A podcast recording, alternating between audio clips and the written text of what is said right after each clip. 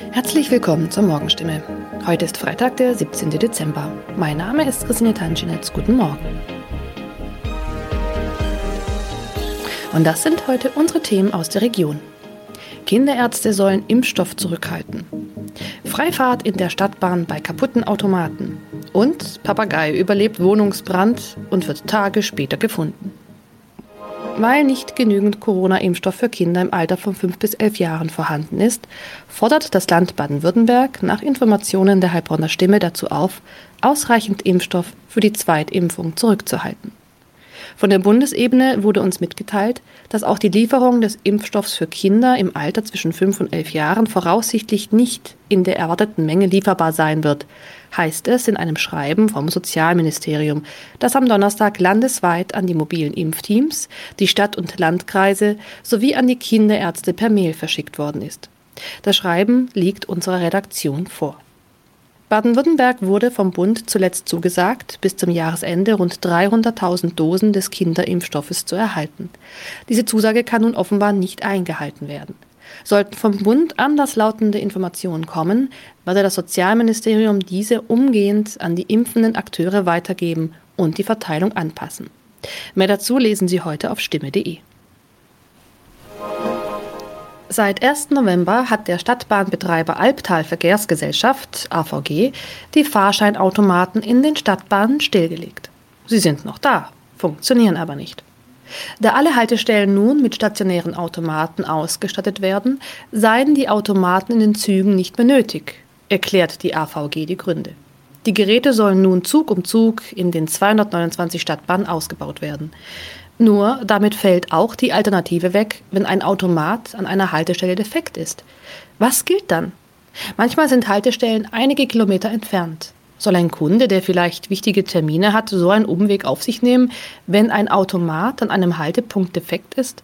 Oder gilt eine Kulanzregel und er darf dennoch in die Bahn einsteigen?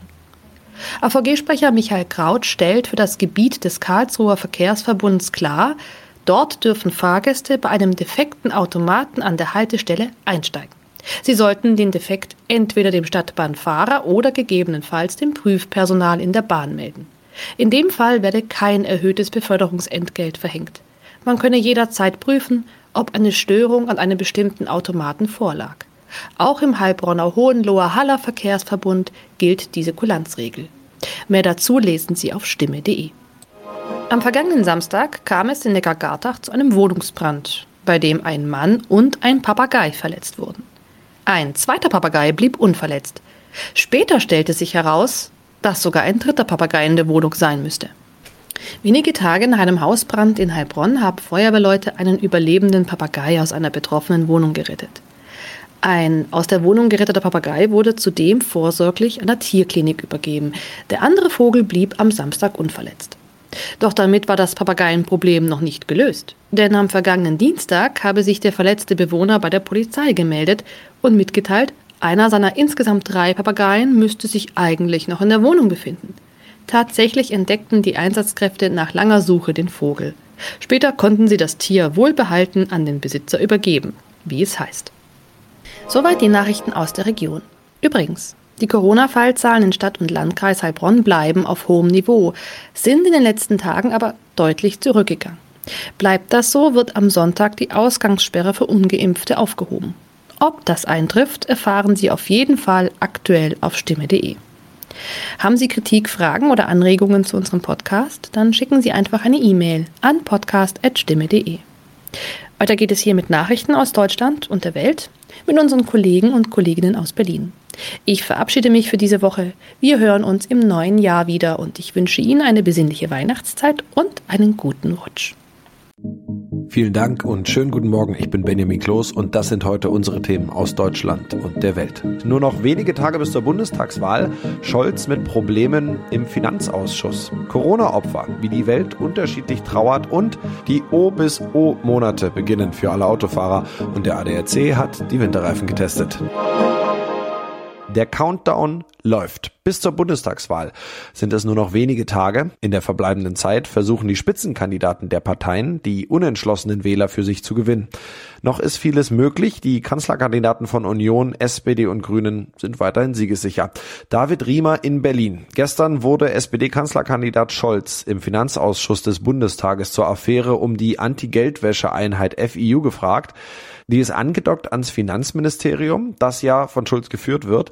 Der Vorwurf, Mitarbeiter sollen Hinweise auf Geldwäsche oder Terrorfinanzierung sogar nicht rechtzeitig an die Behörden weitergeleitet haben. Wird das Scholz am Wahlsonntag schaden? Also Stand jetzt kann man das nicht beantworten. Das wird sich erst nächsten Sonntag ab 18 Uhr zeigen, wenn die ersten Prognosen und auch Hochrechnungen vorliegen. In Sachen Aufarbeitung ist der Ausschuss gestern jedenfalls keinen Schritt weitergekommen. Das haben zumindest alle Teilnehmer klar mit Ausnahme der SPD im Anschluss an die Sitzung gesagt. Scholz selber hat sein Ministerium und die Anti-Geldwäsche-Einheit natürlich in Schutz genommen. Unter anderem das hat er dazu gesagt. Wir haben mehr hingekriegt in den letzten drei Jahren als in den den letzten 30 Jahren. Die anderen Parteien haben das erwartungsgemäß ganz anders gesehen. Die Grünen beispielsweise haben Scholz sogar vorgeworfen, die Sitzung gestern zur Selbstdarstellung genutzt zu haben. In Umfragen liegt die SPD ja seit ein paar Wochen vor der Union. CDU und CSU haben sich seitdem immer wieder Mut zugesprochen und sind sich sicher, die Trendwende noch hinzubekommen. Klappt das? Ja, in einer aktuellen Umfrage sieht es zumindest nach einem Fünkchen Trendwende aus. Im Insa Meinungstrend für die Bild-Zeitung legt die Union mit ihrem Kanzlerkandidaten Laschet um 1,5 Prozentpunkte zu. Gleichzeitig verliert die SPD mit ihrem Spitzenmann Scholz einen Punkt. Trotzdem liegen die Sozialdemokraten mit aktuell 25 Prozent immer noch vor CDU und CSU, die bei 22 Prozent landen. Der Vorsprung wird zwar dünner, nach einer echten Trendwende sieht's aber irgendwie nicht aus. Wie gehen die Spitzenkandidaten und Spitzenkandidatinnen von SPD, Union und Grünen mit den aktuellen Zahlen um? Ja, dazu braucht man eigentlich überhaupt nicht viel sagen. Hören wir mal rein, was die gestern dazu gesagt haben. Unionskanzlerkandidat Laschet wertet die aktuellen Zahlen so. Wir befinden uns in einer Aufholjagd. Das Rennen ist offen wie nie zuvor. Und das hat CSU-Chef Söder dazu gesagt. Es ist jetzt die Woche der Entscheidung. Und ja, es wird knapp, aber alles ist drin. Es wird ein Wimpernschlagfinale. Die Grünen übrigens mit ihrer Kanzlerkandidatin Annalena Baerbock landen in der aktuellen Umfrage wie in der letzten Woche auch bei 15 Prozent. Grünen Bundesgeschäftsführer Michael Kellner ist trotzdem optimistisch. Wir gehen jetzt mit Rückenwind in die letzten Tage bis zur Wahl. Denn jetzt entscheiden viele Menschen, wen sie tatsächlich wählen werden. Aus Umfragen werden Wahlergebnisse. Wobei man ganz klar sagen muss, Umfragen sind mit Vorsicht zu genießen. Da sind eine ganze Menge Abweichungen möglich, nach oben, aber auch nach unten. Dafür gibt's ja eine Menge Beispiele aus der jüngsten Vergangenheit. Es bleibt also weiter verdammt spannend. Was ist denn rechnerisch eigentlich möglich, wenn es in die Frage der Koalitionsbildung geht? Also eine Ampelkoalition aus SPD, FDP und Grünen käme zusammen auf 52 Prozent. Auch eine GroKo wie zurzeit dann allerdings mit einem Kanzler, den die SPD stellt. Jamaika wäre auch drin, heißt CDU, CSU zusammen mit Grünen und FDP. Und was auch noch ginge rein rechnerisch, wäre eine rot-grün-rote Koalition, heißt unterm Strich sowohl Olaf Scholz als auch Armin Laschet könnten Kanzler werden, wobei Scholz Stand jetzt mehr Optionen hat. Aber mal sehen, wie es am Sonntagabend dann tatsächlich aussieht. Überall auf dem Globus haben Menschen Angehörige und Freunde durch Covid-19 verloren. Mehr als 4,5 Millionen Menschen sind weltweit gestorben. Um an sie zu erinnern, entstehen in vielen Ländern Denkmäler, Gedenkwälder, Skulpturen oder selbst Webseiten.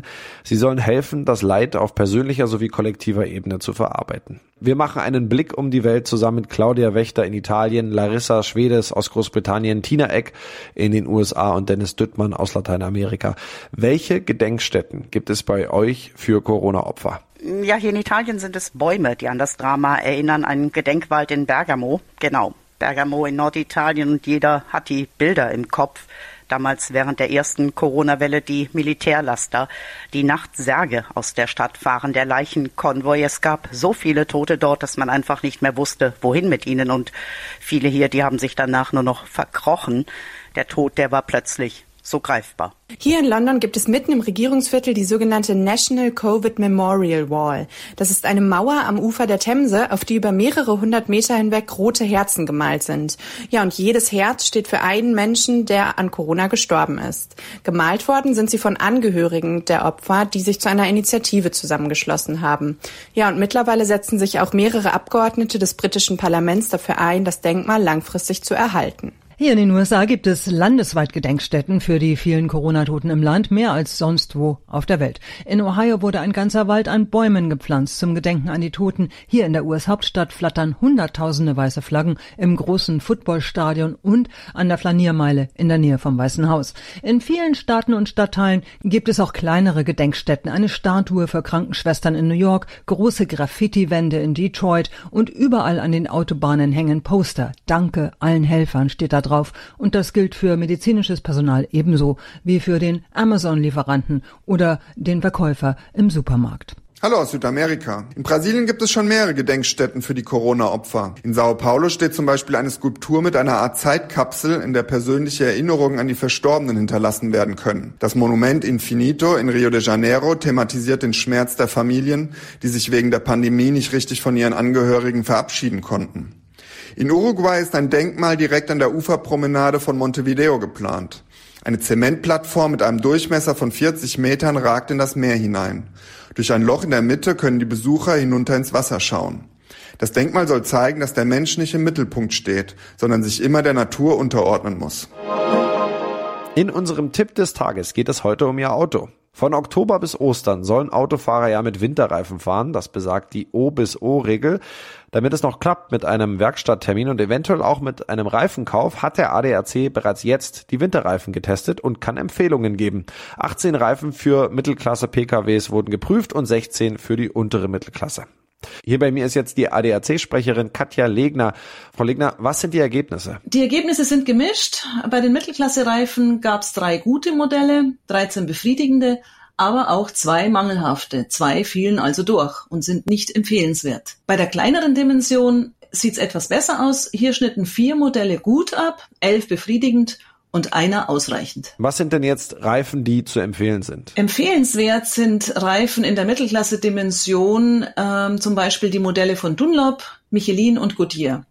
Alle drei liefern in allen Hauptkriterien gute Resultate. Worauf ist bei einem Kauf von Winterreifen zu achten? Der ADAC empfiehlt, spätestens dann neue Reifen aufzuziehen, wenn die Reifenprofiltiefe weniger als vier Millimeter beträgt. Und man sollte unbedingt auf das Schneeflockensymbol achten, denn nur mit diesem darf auch auf winterlichen Straßen gefahren werden. Plus, wichtig ist, dass alle vier Räder das gleiche Produktionsdatum und damit auch den gleichen technischen Stand haben.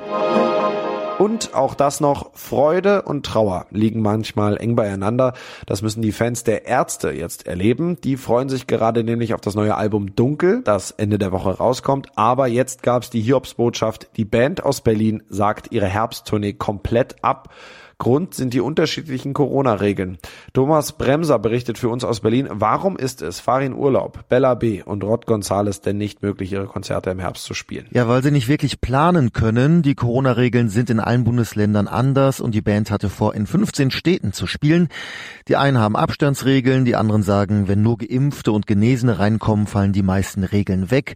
Und den Ärzten war das einfach zu unsicher. Ich nehme an, dass sie wieder eine ziemlich aufwendige Bühnenshow geplant haben, für die es einfach dazugehört, dass die Fans nah dran sind und auch feiern können, eng an eng. Die Band sagt, wir haben versucht, hinter den Kulissen eine einheitliche Lösung zu finden.